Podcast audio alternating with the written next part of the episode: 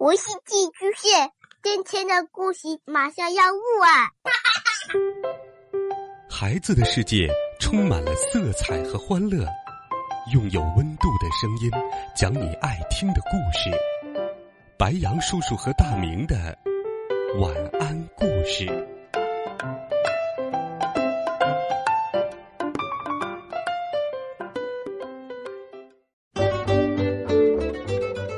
小朋友们、同学们，大家好，欢迎收听白羊叔叔讲故事。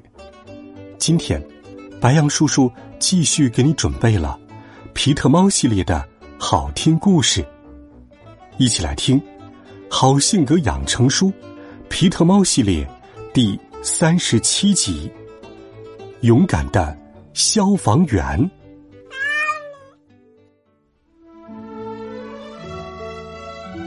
同学们。今天我们要去外面学习哟。南希校长说：“他带着同学们去坐黄色校车，每个人都上了车。”喵，我们要去哪里呢？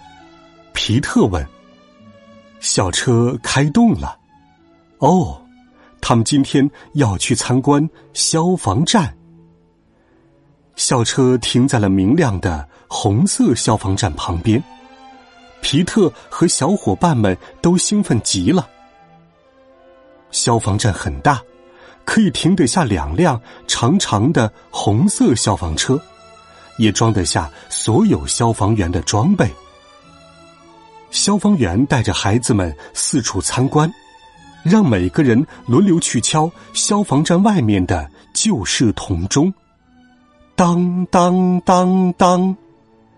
接着。所有孩子一个接一个的从消防柱上滑下来。凯莉一边滑一边大叫：“哟吼！”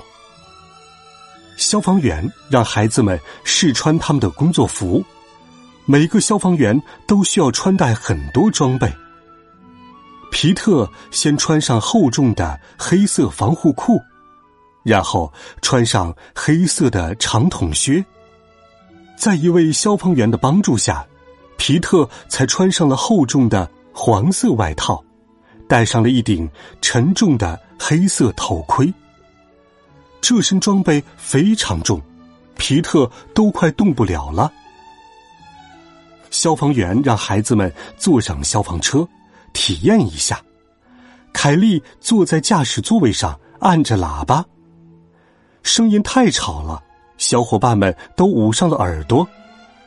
皮特按下了警笛和警灯，警灯马上响了起来。警灯闪着红色和黄色的光。突然，消防站的警铃疯狂的响了起来。哦，是火警，有地方失火了。准备就绪，皮特。消防员迅速的穿戴好消防装备。皮特也穿上了装备，他们迅速的爬上消防车，打开警笛和警灯。消防员皮特和其他消防员火速赶往现场。消防车在街道上快速行驶，灯光一圈又一圈的闪着。消防员按着喇叭，其他车子都要让开。着火的地方又热又吵。但是消防员知道该怎么做。他们把消防车的管子连接到消防栓上。他们是一个团队，需要互相合作。接着，消防员把一条又长又重的水管接到消防车上。消防员皮特打了个信号，水管旁的消防员立刻打开水，哗，水喷得又快又急。几名消防员必须紧紧的抓着水管，才能控制住水喷洒的方向。当他们在救火时，皮特也在帮忙拿好水管。火熄灭了一些，到处弥漫着烟雾。突然，皮特听到屋顶上的呼救声：“呱儿，呱儿！”哦，天哪！是坏脾气的蛤蟆，必须赶紧把他救下来。消防员从消防车上升起了一架长梯子，升起，升起，再升起，梯子越伸越长。消防员皮特和另一名消防员小心的扶着坏脾气的蛤蟆爬下了梯子。太棒了，火灭了，大家都安全了。